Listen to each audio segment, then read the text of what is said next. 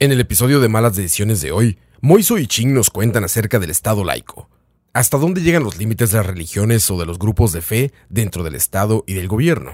Por supuesto, si es que éstas existen en las leyes. Los dejo con este capítulo del podcast de Economía y Política de Escucha.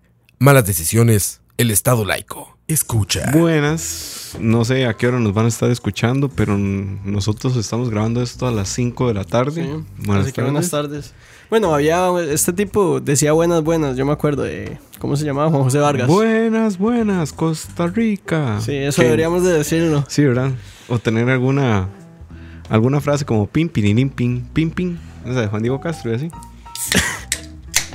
bueno, bienvenidos a Malas Decisiones número 3. Me acompaña hoy, como siempre, como todos los podcasts, que llevamos 50, ¿verdad? Sí. David Ching, economista y comunicador. ¿Y máster en qué era? Desarrollo. Desarrollo. Bueno, algo así. Sí, sí. Una persona estudiada que llaman. Y bueno, mi nombre es Moisés Mora, licenciado en Ciencias Políticas. Siempre es bueno decir los atestados, no por grandeza, sino para que entendamos de dónde estamos hablando. Y bueno, me acompaña. ¿Y cervecero? cervecero también. Y vago. Título que lleva mucha honra, por cierto. eh, nada, bienvenidos a Malas Decisiones número 3. Eh, hoy vamos a hablar de un tema que se las trae pero yo no voy a presentar el tema porque hoy me entrevistan a mí. Entonces, bueno, ¿de qué vamos a hablar hoy? Yo creo que estas entrevistas no son tanto entrevistas, ¿verdad? Pero es como una conversación sí, con es como una conversación. Pero bueno, hoy, hoy decidimos, bueno, yo no decidí, la verdad. Yo soy el que decide estos temas. Sí. Los políticos yo y los económicos hoy, chinos. Hoy, hoy Moisés decidió eh, empezar el podcast un poco... Polémico. Sí, con, con temas un poco menos menos neutrales, por Sí. decirlo así. Entonces, hoy vamos a hablar del, del Estado laico. Correcto.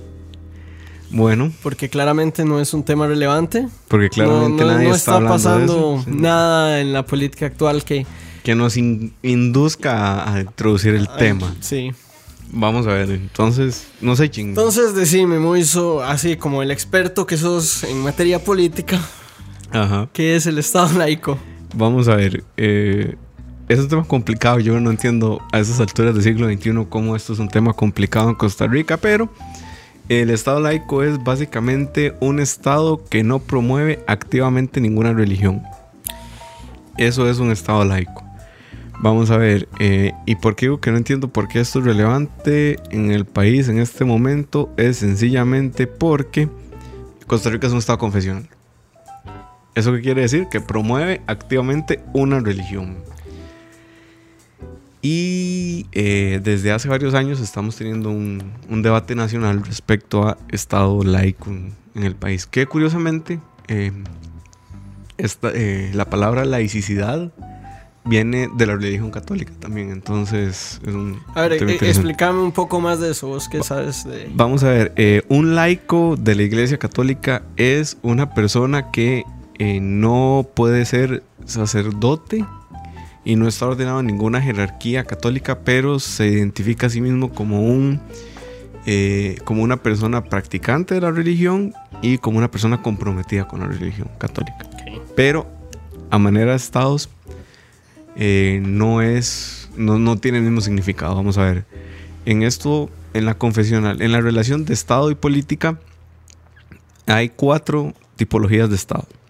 Está el Estado confesional, el Estado laico, el Estado aconfesional y el Estado ateo. Son cuatro fórmulas, digamos, de relacionar el Estado y la religión. Ok.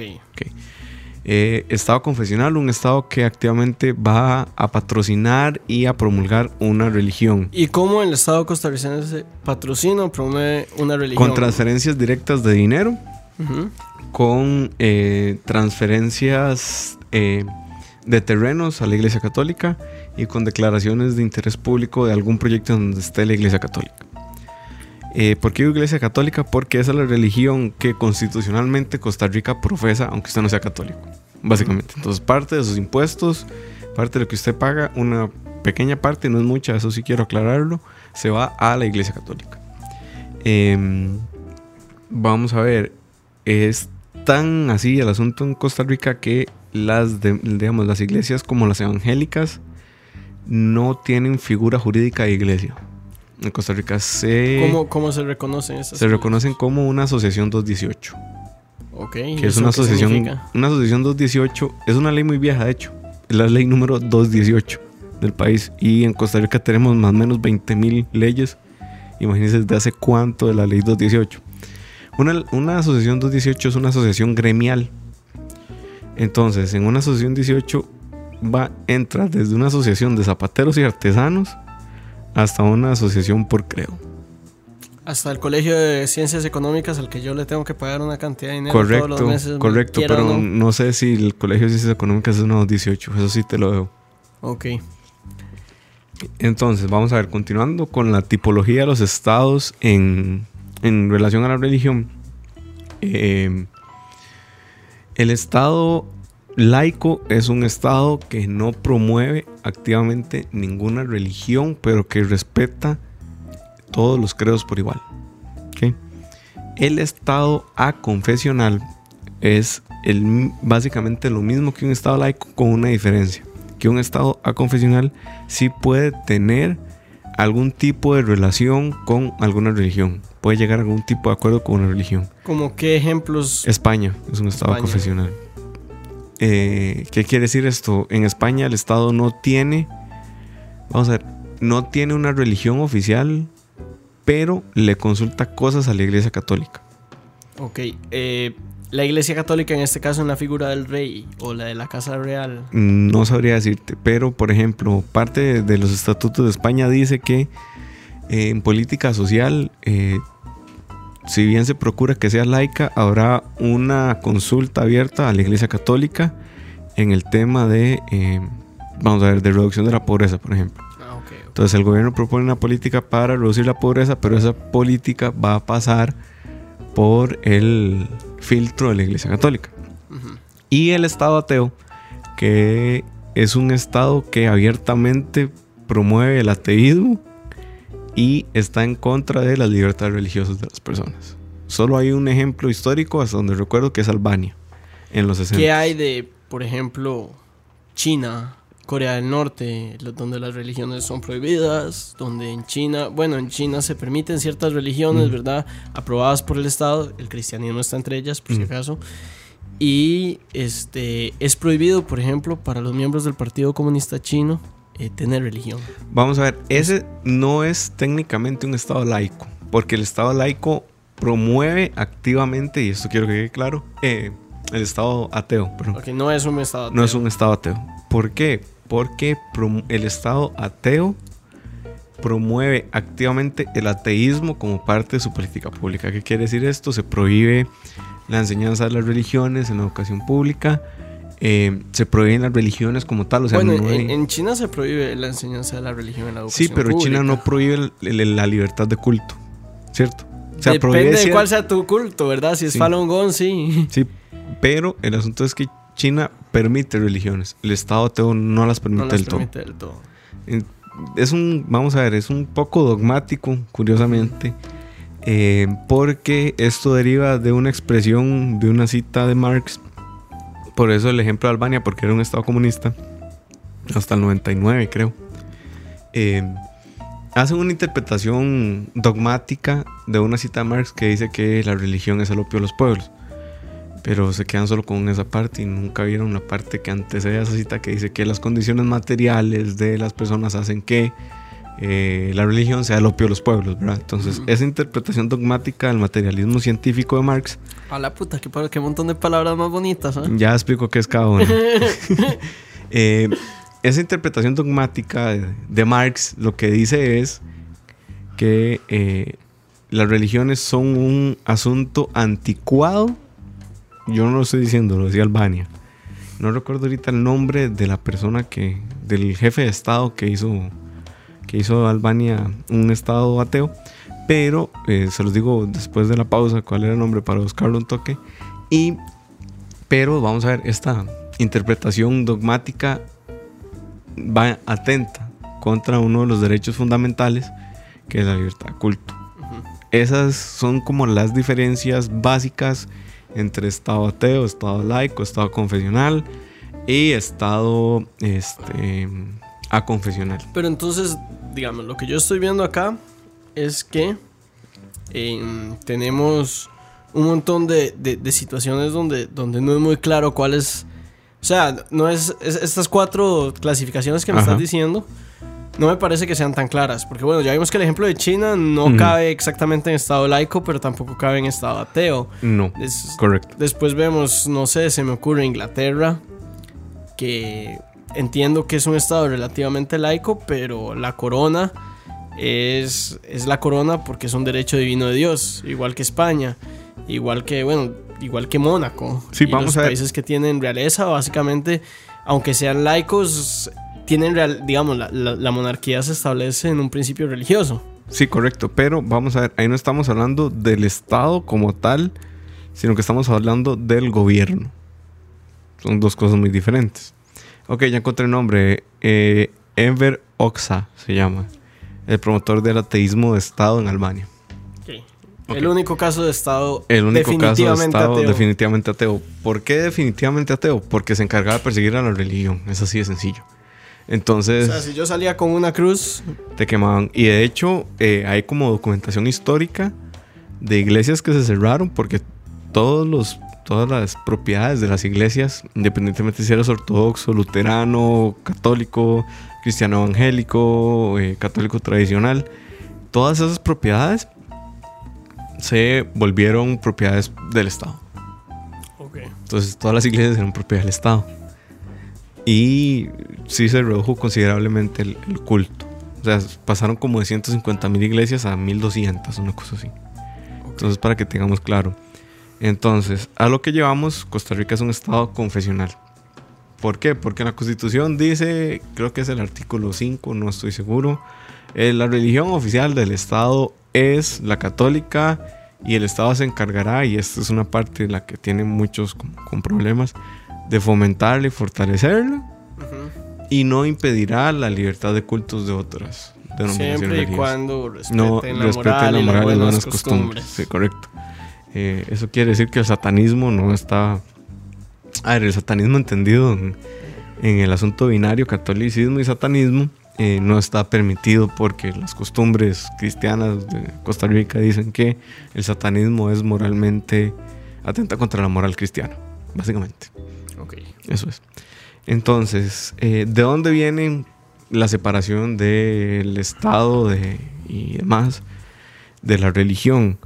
Em, eso viene desde el tiempo del mismo Jesús, en donde eh, el mismo Nazareno carpintero decía que este al César lo que es del César y de lo que es de Dios.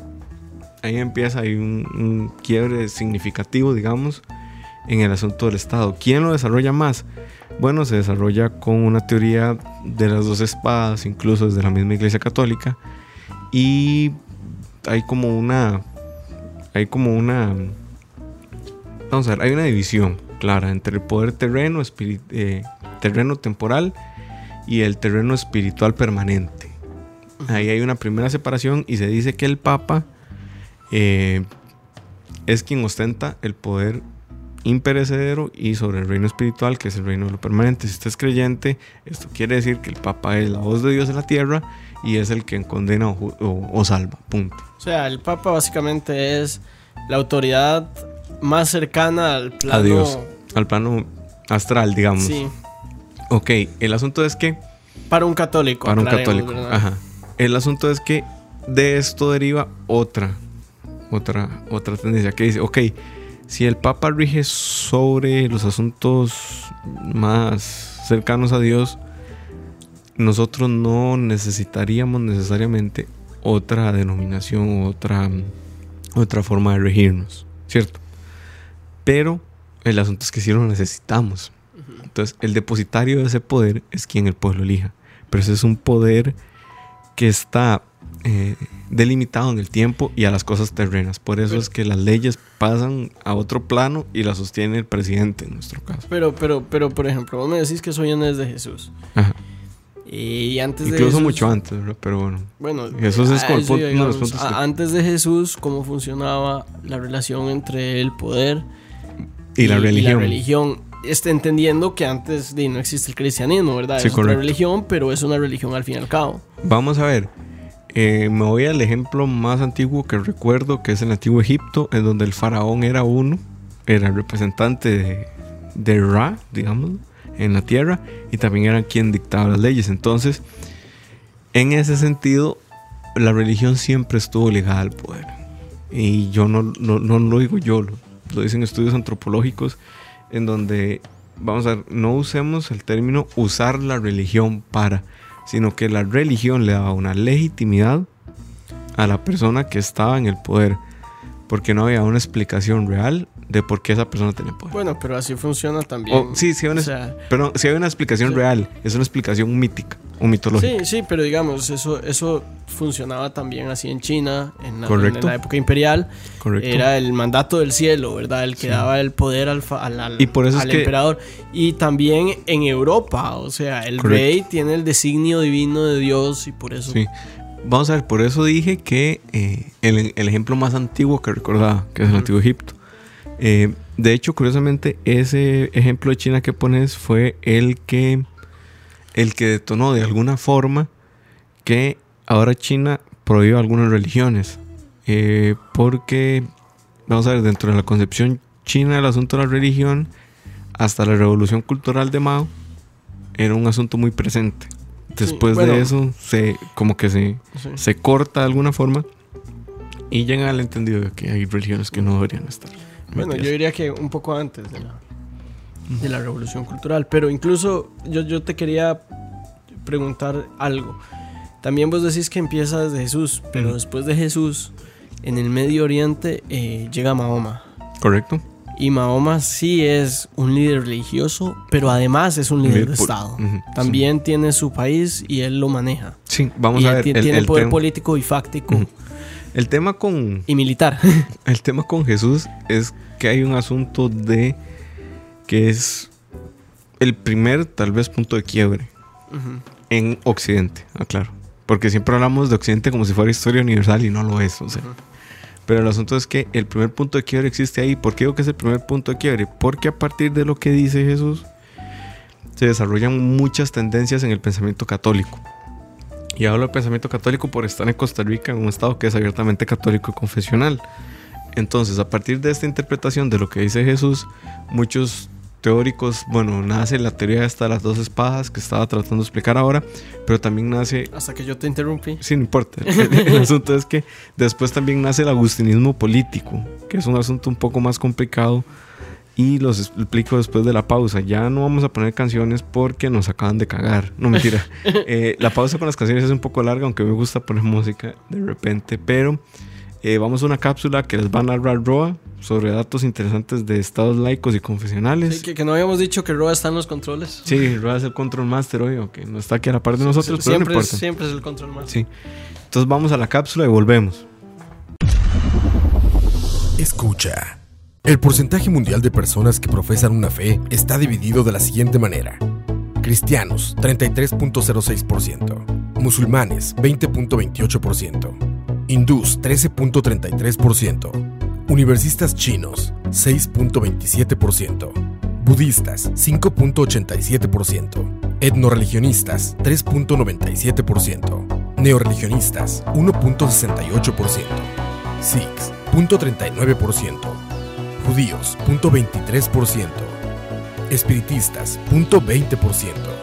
Bajaístas, 0.12%. Confucionistas, 0.10%. Jainistas, 0.07%. Sintoístas, 0.04%. Taoístas, 0.04%. Zoroastrianos, 0.04%. Otras religiones, 0.02%. Ateístas, 2.35%. Escucha. Regresamos, gente. Ok. Les está hablando del agustinismo político. Y es un poco muy denso. Pero lo que dice Agustín sobre el poder de Dios en la tierra es que toda autoridad viene de Dios y por ende la persona que ostenta el poder terrenal tiene que ser la misma persona que ostenta el poder eh, celestial. Entonces ahí vienen que decía San Agustín. Que el rey es el Enviado a Dios. Dios. Puede hacer lo que quiera. Básicamente. Y el único que está por encima del rey es, el es papa. Dios. No, de hecho ni siquiera. Ni siquiera. Que ¿San Agustín de dónde era? San Agustín era africano, Al Chile. sudafricano, Wow. si no me equivoco. Sí, era africano. Ese sí no me lo esperaba. No, mentira. De Épona. No sé dónde que. No, no. Madre, Épona es el caballo de Link. No, no. De. Ay, Agustín. Bueno, no importa, ahora En lo googleamos. Es de África, el señor. ok. Eh, ¿Por qué surge la necesidad de un Estado laico? Ok. Vamos a ver. Esto voy, voy a hacer la justificación histórica primero y después voy a decir por qué yo creo que Costa Rica es necesario un Estado laico. Que ya estamos tomando posición. Sí, ya, ya. Es, es una posición que yo comparto, Ujú. aclaro. Vamos a ver. El tema de la explicación quedó en la primera parte. Sí. Después, vamos a ver, viene una opinión que está fundamentada en hechos, pero no deja de ser una opinión. Y aclaro, no estoy diciendo que un Estado laico sea mejor que un Estado confesional. Ujú. Quiero que quede claro. Que lo que quiero decir con esto es que yo prefiero un Estado laico a un Estado confesional. Eso es todo. Ok, el Estado laico surge en un contexto un poco convulso. Porque, eh, vamos a ver, los reyes son muy cabrones. Y son lo- los de No todos, madre. Federico el Grande era Tuanis. Sí, sí, Arturo también. Sí, pero sí, bueno. hay un par ahí que. Par que se- pero un par. Sí, ¿De sí. cuántos que hubieron, verdad? ¿De cuántos que hubo? Perdón. Me disculpo. Uy, yo no soy tan imbécil para hablar. Tome, tome, birra. Ok. El asunto es que eh, la tiranía eh, de los reyes generalmente estaba poco justificada. Y bueno, como vimos en un podcast anterior, que si no lo han escuchado se los recomiendo, el de separación de poderes. Imagínense la legitimidad que tenía un rey si no solo era quien hacía, ejecutaba y juzgaba, Sino que además. ley, sino que además lo hacía en nombre de Dios. O sea, quiero que se pongan en, en ese contexto. ¿verdad? Es una persona que no solo hace la ley, se encarga de hacerla cumplir y la ejecuta, sino que además todo eso lo hace en nombre de O Dios. sea, básicamente toda la gente que está hablando así, como mal de Luis Gui en, en redes, di, se iría al infierno. Y además, Los mataríamos Lo matarían. por eso. Mm, Entonces, el pensamiento se desarrolla desde John Locke, gran pensador. Por si quieren leer algún pensador político, Locke, de los mejores. Es un liberal, entonces si usted es conservador, probablemente le parezca una aberración. bueno, pero yo no sé qué tan. Qué tan diferente. O sea, qué, qué- qué tanto podemos hablar de que los conservadores y los, libera- y los liberales de hace 200 años tenían los mismos valores que los liberales y los conservadores hoy en día. Pues sí, en realidad sí. El asunto es que John Locke es de los primeros que se atreve a desafiar esta figura. Y una de las críticas válidas y necesarias que se hacen con esto es la siguiente. Si el rey es el enviado de Dios, ¿quién me asegura que el rey habla a través de Dios? ¿Quién me asegura? Si solo el rey puede escuchar a Dios, ¿quién me asegura que en serio está hablando Dios? Esa es de las primeras críticas y es de las primeras fundamentaciones que se utilizan en el, en el tema de la división del Estado y, la religión. Incluso en la misma Inglaterra, eh, no sé si vos sabes en por qué surge el anglicanismo. Ese no es el que surge porque el rey quería divorciarse. Correcto. El rey creo que era... Edu- Eduardo el VII, creo. Eh. No, era un segundo. Era un rey segundo. Bueno, En fin, un rey en Inglaterra estaba harto de su esposa y quería casarse con una empleada. Cuando él pide la disolución santa del matrimonio, vamos a ver. Cuando usted es católico, usted no se puede divorciar. Usted puede pedir que se disuelva su matrimonio. Esa disolución pasa por, creo que son dos condiciones. Eh, la primera es que usted no estuviera consciente cuando se casó. Y la segunda era que estuviera probado que la bendición no era de Dios. No sé, estoy batiendo. La- sí sé que la primera es esta. Sí, la, la segunda. La segunda podemos buscarla después. El asunto es que este rey llega y le dice al papa, mira, Mop, me quiero divorciar. Y el papa le dice, no señor, aquí no manda usted, mando yo. El rey le dijo, ah, sí, aquí manda usted, viera que no, yo soy el rey. Entonces, Inglaterra, y eso le, esto le costó la vida a Santo Tomás de Aquino. Eh, porque el Santo Tomás se pone del lado del papa, además. Eh, el rey dice, ok, de ahora en adelante Inglaterra no es un estado católico, Es un estado- es un esta- estado anglicano y yo soy el representante de Dios en la tierra. Lo Boyacá. Lo de ese rey es que hasta donde tengo entendido, el Mae como que después tampoco le cuadró la otra esposa, entonces la mató. Básicamente, Y que la razón por la que no mató a la primera esposa es porque era Catalina de Aragón. correcto. Entonces no quería como mandarse a los españoles en contra. Nadie hubiera querido eso. Sí. Al menos sí. no siendo Inglaterra una isla Sí, y en ese en entonces, ese entonces España- España era potencia mundial. Sí. O sea, es básica, imagínense este contexto. O sea, algo, algo super Game of Thrones, eh, imagínense a tiempo de hoy sería como que yo estuviera casado con Ivanka. Ojalá estuviera casado con Ivanka Trump. y de repente no me gustara y me quisiera casar, no sé, con Chayo, la esposa de Ortega. y entonces me divorcio Ivanka, me caso con Chayo, mando a matar a Chayo porque ya no me gusta, pero Ivanka no la puedo tocar porque si toco Ivanka toco a Estados. Sí, es eso. Es eso. Es Esa fue eso. la situación. Esa fue la situación. Ese, ese fue el, el, el, el, el- el segmento de chismes históricos de la tarde. Deberíamos tener uno, mae. Increíble sería un segmento de chistes. Mae, yo tenía un profe, weón, que, que, que- que tiraba chismes históricos, así de, de lo que hacía Keynes en su, en su Ah, tiempo. yo también tenía sus profes. Sí. Son los mejores, por cierto, son los que más saben. Bueno, y, y vamos a ver, en Costa Rica tenemos un estado, repito, confesional con iglesia católica. Y la gente, digamos, he visto mucho este comentario en redes que me dicen, ¿cómo es que, cuál es el aporte de la iglesia católica? Bla, bla, bla. Nadie está hablando de estos aportes de las iglesias a la humanidad. Vamos a ver.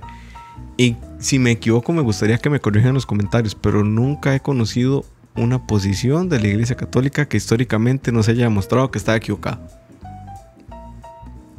Es una aceleración fuerte, mae. Sí, yo, si alguien, si alguien sabe, me gustaría porque de verdad lo desconozco. Pero ¿a qué te referís con eso? Como que no crean la teoría de la gravedad hasta hace como 20 años, por ejemplo.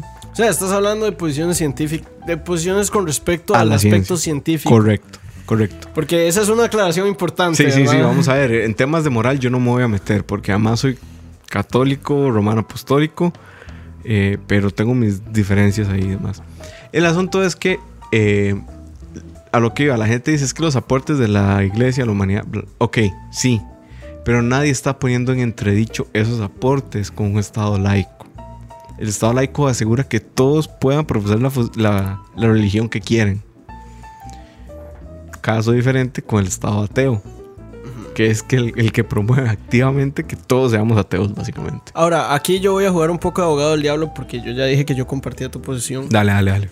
Eh, Es importante eso. pero, eh, digamos, la iglesia hace una labor muy importante de Una labor preservación. social, sí. A- además de, de labor social, Correcto. una labor muy importante de preservación del patrimonio nacional. Que eso es un bien público que todos tenemos, que, es, que, es, que es de todos. Correcto. Entonces, en gran medida la exoneración de impuestos se debe o se justifica Por el, por el hecho de que la iglesia se encarga de, eh, de mantener patrimonio que de otra forma eh, es, es, digamos, el dinero que se gasta en mantener patrimonio sería del Estado. Correcto. Entonces, eso, di, pues, es una buena justificación para, para, esa, para esa, digamos, para esa, no voy a decir para el Estado laico, pero por lo menos para em, Vamos a ver. es, es- ese beneficio fiscal. Vamos a ver. eh, sí, completamente. El asunto es que. Este. El asunto del mantenimiento del patrimonio debería ser exclusivo del Estado. Porque cuando declaras un bien patrimonial, no es un bien de la iglesia, es un bien del Estado. Entonces, sí, gente. Si se declara la iglesia de Oroz y patrimonio del Estado, ya no es propiedad técnicamente de la iglesia, sino es propiedad del Estado, es propiedad de todos. Pero el aprovechamiento eco- económico sigue siendo De la iglesia. ¿No? De la iglesia. No, no, pero en general, o sea, si, si el Estado decide declarar mi casa patrimonio cultural, Correcto. yo todavía puedo ir ahí, le- no me Sí. pueden sacar. Pero Y tu si casa yo- ya no es tuya, es del Estado. Entonces, si tu casa la declara patrimonio del Estado y quieres hacer una remodelación, no puedes hacerlo. Pero si fuera una tienda, yo sí puedo seguir vendiendo ahí y seguir aprovechando económicamente el espacio. Al mismo tiempo, el Estado me tiene que ayudar a mantener el edificio. Bueno, no me tiene que ayudar a mí porque No. ya no es mío, pero ¿me entendés? O sí, sea, claro. Vamos a ver, el asunto es que independientemente de si el Estado te ayuda o no a preservar el, el patrimonio, el patrimonio debería estar a cargo del Estado. O sea, no. Vamos a ver, y no estoy hablando de quitarle a la iglesia sus templos, aclaro, sino que el mantenimiento de los templos que son declarados patrimonio seguiría estando a cargo del Estado. Y que cualquier remodelación del templo tenga Sigue que tener la siendo- aprobación del Estado. Sigue siendo, vamos a ver, eso hasta donde llega mi conocimiento no cambia con el Estado laico, porque patrimonio ya no es parte de la iglesia. Ok. Lo que cambiaría es las remuneraciones que el Estado le da a la iglesia para mantenerla. Son dos O cosas sea, básicamente muy el diferentes. Estado le dejaría de pagar a la iglesia y la iglesia ya no tiene que mantener eso. correcto. Vamos a ver, la iglesia no mantiene las iglesias de patrimonio. O s- vamos a ver, sí las mantiene, pero el Estado es el que le da el aporte. Lo que cambia con el Estado laico es, perdón, es que la iglesia no estaría recibiendo aportes para pagar cosas que paga la iglesia, como los salarios de los sacerdotes, por ejemplo. Que son salarios mínimos, por cierto. O sea, no es que un sacerdote gana un montón de Sí, plata. no, no, no es que vamos a resolver el problema fiscal a partir de No, eliminar esto. No, no, no, jamás. No, no, Vamos a ver. Y eh, vamos a ver. El asunto de la posición del Estado laico es que es la definición de que toda persona puede ejercer su culto sin estar financiando una religión que no lo representa. Por eso es que la gente aboga por el Estado laico. Bueno, por ejemplo, es... Si sos evangélico estás y vives en Costa Rica, estás ayudando a mantener a la iglesia católica. O sea, sí, sería, sería, digamos, una forma de establecer un Estado laico. Sería como se establece en Alemania. ¿Cómo se establece en Alemania el Estado laico? Hasta donde yo sé. Tampoco es que soy un experto en legislación alemana. Eh, yo declaro cuál es mi, mi iglesia Ujú. y pago impuestos con respecto a esto. O sea, yo declaro que soy evangélico, entonces mis impuestos van a ir a la, A la iglesia a la iglesia evangélica, yo declaro que soy católico, o para la iglesia católica, yo declaro que soy ateo, entonces me dejo con mis impuestos y soy muy feliz. y hago plata. sí, vamos a ver. En efecto, ese puede ser uno de los, de los caminos a seguir. Yo desconozco los proyectos de ley que buscan el Estado laico, pero vamos a ver, aquí estoy defendiendo no mi postura precisamente, sino la postura del Estado laico en general. Em, y efectivamente la promoción de una religión en particular nunca ha dejado en la historia del mundo una buena estela de, de resultados sociales. De una, no dije religión católica, de una religión particular, ¿verdad? La vamos a ver.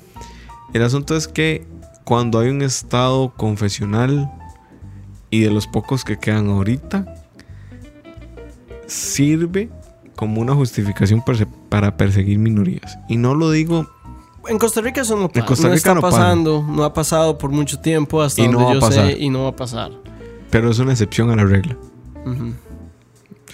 Entonces, Bueno, sí, eh, o sea, si vemos cuáles son los estados Confesionales. confesionales, estamos hablando de... Irak, Irán, Afganistán, Sí. Arabia Saudita. O sea, estamos hablando de estados que activamente persiguen O- a católicos y o- cristianos, o- por ejemplo. O, para hablar, digamos, para no hablar solo de estados musulmanes, eh, podríamos mencionar el caso. No sé si el estado per se es, eh, es... Entiendo que sí lo es, pero no sé si el estado per se es, es, es- es cristiano, pero creo que Uganda es un caso donde se utiliza mucho la religión. No sé si es de parte directamente del estado, pero se utiliza mucho Sí, la religión para- cristiana para perseguir minorías. Vamos a ver. Y en algún momento tuvimos una discusión a nivel familiar de cómo o de por qué no existía un partido nacional de católicos comprometidos con la causa política. Aquí sí hay que ser claros. La Iglesia Católica tiene prohibido en Costa Rica tener un partido político. no pueden acceder a puestos de poder. Y eso responde a una coyuntura histórica que les voy a explicar dentro de muy poquito. Vamos a la Vamos a la pausa, pausa. a cápsula informativa. Escucha. El siguiente es el listado por continente de los países con estados oficialmente confesionales. En África, Argelia, Egipto y Libia. En América, Costa Rica. En Asia, Afganistán, Arabia Saudí, Bahrein, Brunei, Camboya, Emiratos Árabes Unidos e Irak. En Europa, Dinamarca, Islandia, Inglaterra, Mauritania, Marruecos, Túnez, Somalia, Irán, Jordania, Kuwait, Maldivas, Omán, Pakistán, Qatar, Yemen, Malta, Mónaco, San Marino y la Ciudad del Vaticano. Escucha. Que les contaba, ¿por qué la Iglesia Católica tiene eh, prohibido en Costa Rica ejercer o tener un partido político? La historia es muy curiosa. Eh, y aquí se atentó con la democracia. La historia que les voy a contar. No recuerdo el presidente, no recuerdo si fue Tomás Guardia o si fue Braulio Carrillo. Me disculpan, no recuerdo cuál fue el presidente. Más bien yo creo que fue Próspero Fernández. Fue ¿no? Próspero Fernández. No sé, pero... Vamos a ver, hubo un presidente en Costa Rica, después le podemos dejar el dato con una cápsula informativa de Roa, que en algún momento se enfrentó a un partido que se llamaba Unión Católica Nacional, si no me equivoco, ese era el nombre del partido. Este partido ganó las elecciones en Costa Rica. Costa Rica pudo tener como presidente a un sacerdote. Pero, eh, viendo la coyuntura política y el desastre que iba a ser, y no lo digo yo, esto es lo que dice la historia. Yo no sé si iba a ser un desastre. Yo no viví en ese tiempo, fue Bueno, hace mucho tiempo. Además de que siempre es muy difícil evaluar sí, qué hubiera sido. Es lo que dice la historia que iba a ser. Claro, no son mis palabras, porque después me dicen, es que usted dijo eso. No, no, yo no estoy diciendo, es lo que dice la historia.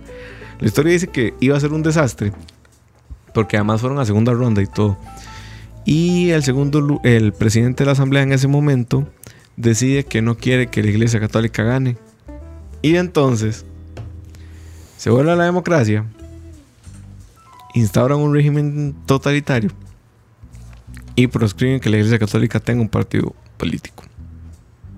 A eso se resume la historia de por qué en Costa Rica no tenemos partidos de Iglesia Católica. Pero porque bueno, además a- están- Aquí hay otro tema, que es que hoy en día un sacerdote no puede ser. no puede acceder a ningún no puede puesto. acceder a ningún puesto público. Y esto no es porque en Costa Rica se.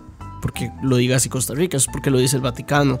Mm. Fernando Lugo, presidente de Uruguay, era sacerdote. Tuvo que y tuvo que renunciar a renunciar los hábitos para. Por ejemplo, el, eh, en este, en este O sea, gobierno es- existe un sacerdote que está en un puesto público. ¿Cuál? El presidente Incopesca. Ajá. Era sacerdote. Renunció a ser sacerdote. Y ahora es presidente de Incopesca. El padre Tao. Y ahora tendría, digamos, que si, si quisiera volver a los hábitos, tendría que pedirle permiso a la iglesia. Correcto. Puede hacerlo. Pero por si acaso, digamos, y esto es importante y me gustaría que lo explicaras ahorita, esto no tiene que ver con la legislación. No tiene que ver con la licencia. Tiene nada. que ver con el derecho canónico. Correcto. Entonces, explícanos cuál es la diferencia entre el derecho canónico Y, el, derecho, secular. secular y el derecho de Costa Rica. Ok, vamos a ver. El derecho de Costa Rica es un zaperoco. Es un desmadre. Yo no lo entiendo. Yo no soy abogado y me encantaría invitar a un abogado para que nos explique. Eh, el derecho canónico es el que deriva de lo que dicen las Sagradas Escrituras sobre lo que tiene poder la Iglesia Católica. Eso es el derecho canónico. Y lo establece el Papa. Mm, sí. Y vamos a ver. Y digo En el caso del. Ajá, del Y digo específicamente Biblia y religión católica porque no existe otra religión, no existe otra denominación religiosa occidental, claro, occidental porque en Medio Oriente sí existe, que, te- que haya desarrollado de forma tal legislación como la Iglesia Católica. Es decir, la Iglesia Luterana, la Iglesia Evangélica, la Iglesia de los Santos de los Últimos Días, la Iglesia, bueno, los mormones, básicamente. No hay una religión occidental que haya desarrollado derecho como la Iglesia Católica. Ok. Y Entonces, el derecho canónico Bueno, responde. la religión ortodoxa, pero diríamos que, diríamos que esa no es occidental. no es occidental. Pero vamos a ver, igual la iglesia católica no es una religión occidental. Sí, vamos a ver, el catolicismo oriental, por donde nace, es así de sencillo. Pero bueno, Occidente lo adoptó muy bien a partir del Imperio Romano, bla, bla, bla. bla. Eh, Saludos a Constantino. Saludos a Constantino, que está bien muerto, espero. el asunto es que eso es el derecho canónico. Es el derecho que se hace en la Biblia y en la interpretación que dice la Iglesia Católica. Eh, el derecho secular es el que se basa en el imperio de la ley y en el Estado de Derecho. Entonces ya no es lo que dice el Papa, sino lo que dice el Estado, que es un derecho. O sea, el, el Papa puede decir lo que quiera. Puede decir misa y no importa. Y Costa Rica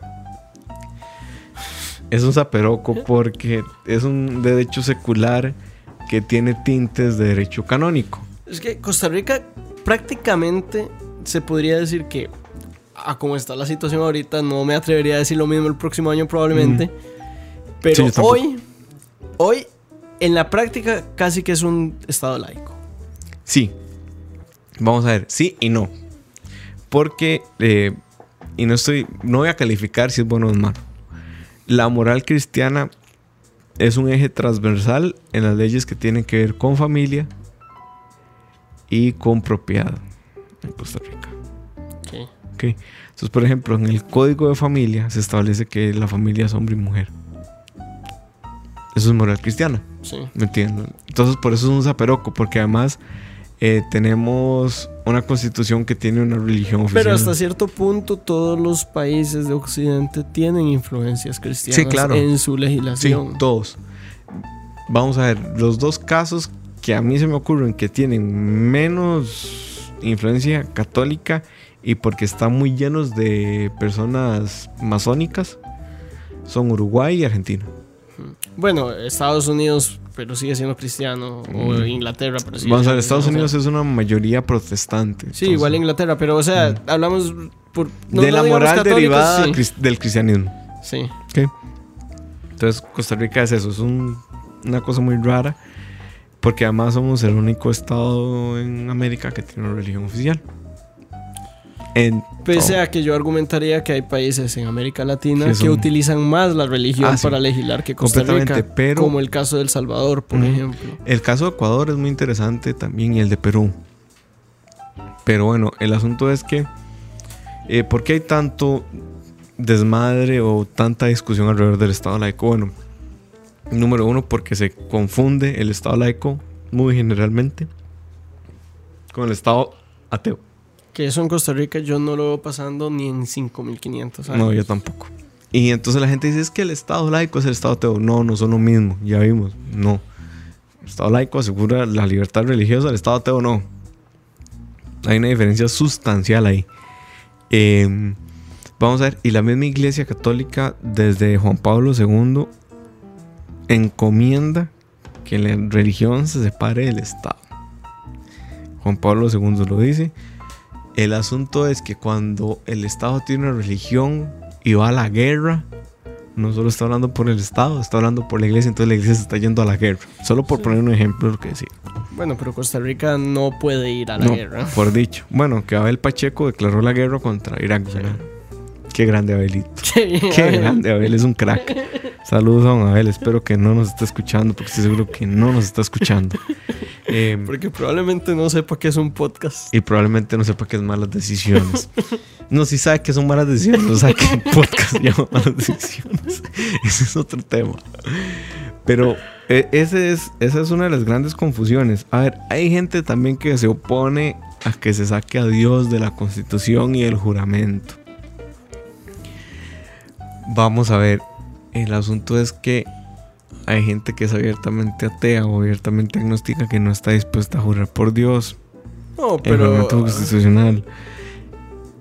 Vamos a ver, es un tema. Pero, pero Es un tema muy complicado. Bueno, digamos, vos sabes que mi cuál es mi posición religiosa. Y, por ejemplo, Jurar por Dios no te va a jurar por Dios es para. No, no, no va a hacer que un ateo realmente. Correcto, pero hay gente que sí se ofende y ese es el asunto. Pero, o sea, a lo que voy es. Si un ateo jura por Dios, no, no está jurando por nada en lo que cree. Es, es el equivalente a que un católico lo pongan a jurar por, Por nada. por nada o, El asunto es que vamos o a por ver. Buda o por Sí. Krishna, digamos. eh, Por eso en la constitución dice que juráis por Dios o por tus por- creencias más sagradas. El asunto es que ya esto es un rollo más teórico. Es un asunto de alguna gente que, que le molesta. A mí en particular el asunto de que esté Dios en la constitución me tiene muy sin cuidado. Esa es la verdad. O sea, la verdad es que que esté o no esté la palabra Dios ahí no cambia nada. Pero, pero, eh, si hay gente que se ofende por jurar por Dios porque no cree en Dios, está en su derecho a no hacerlo. ¿Por qué? Porque en Costa Rica tenemos algo que se llama crimen de falsedad ideológica. Que no solo significa mentir en un juzgado, sino significa actuar en contra de lo que vos crees. Es muy simplificado, es más complicado que eso, porque además, si no me equivoco y me corrigen los abogados que nos escuchan, es un concepto jurídico indeterminado. Eso quiere decir que se va llenando de jurisdicción con, eh, de contenido conforme generan jurisdicción. A pesar de que la jurisdicción en Costa Rica no es vinculante. No, pero es más o menos vinculante. Sí. O sea, no es el Commonwealth de Gran Bretaña ni de Estados, pero Quizá aclarar un poco, legislación vincul- que la jurisdicción Jurisdicción. sea vinculante significa que el resultado de un juicio genera ley. genera ley o afecta a futuros juicios. Correcto. En Costa Rica eso no pasa. eso no pasa. En Estados Unidos sí. y en Inglaterra. Entonces, vamos a ver. Estado laico, Estado confesional, Estado confesional y confesional. Estado ateo. Esas son las relaciones que hay entre la religión y las cosas terrenas, como la política. El asunto es que la conjugación de estas cosas, el punto más neutro es el Estado laico y el Estado confesional. Lo que pasa es que el Estado confesional es un... O sea, la diferencia es que puede pactar con religiones, el Estado laico no. Porque el Estado laico, pactar con una religión significaría favorecer a esa religión en contra o en detrimento de todas las demás religiones. ¿Qué es lo que pasa en Costa Rica? Cuando el Estado, porque los recursos no son ilimitados, cuando el Estado le da plata a la iglesia, quiere, a la iglesia católica romana apostólica, quiere decir que no le está dando plata ni a la iglesia ortodoxa, ni a la iglesia luterana, ni al judaísmo, ni a... eh,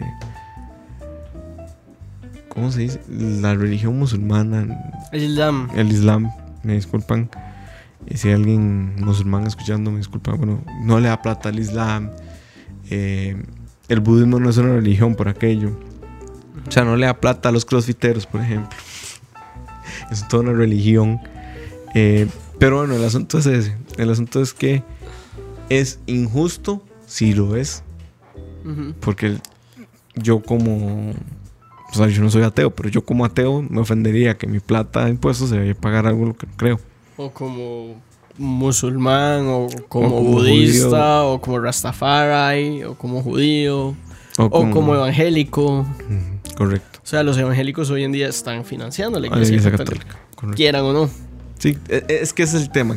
Quieras o no, financias una creencia en particular. Y ese es todo el, el kit de la cuestión del Estado laico. No es que se va a perseguir a la gente católica.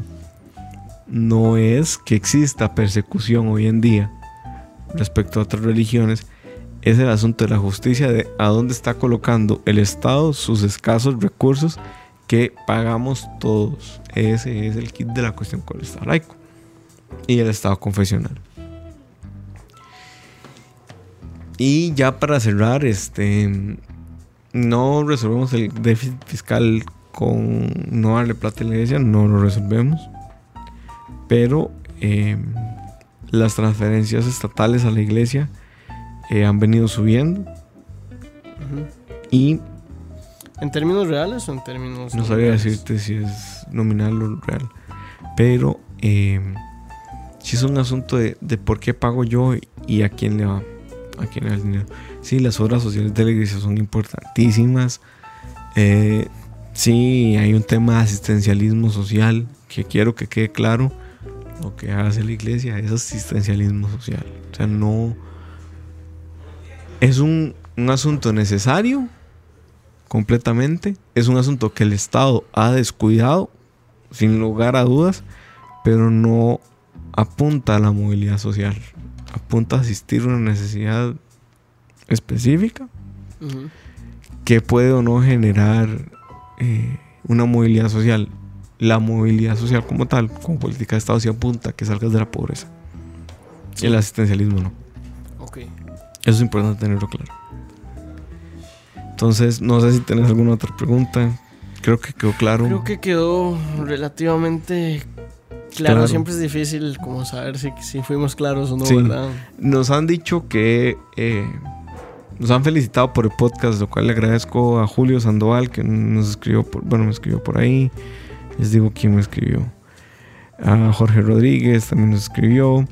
En fin, a toda la gente que nos escucha y que se ahorre con nosotros, eh, muchísimas gracias.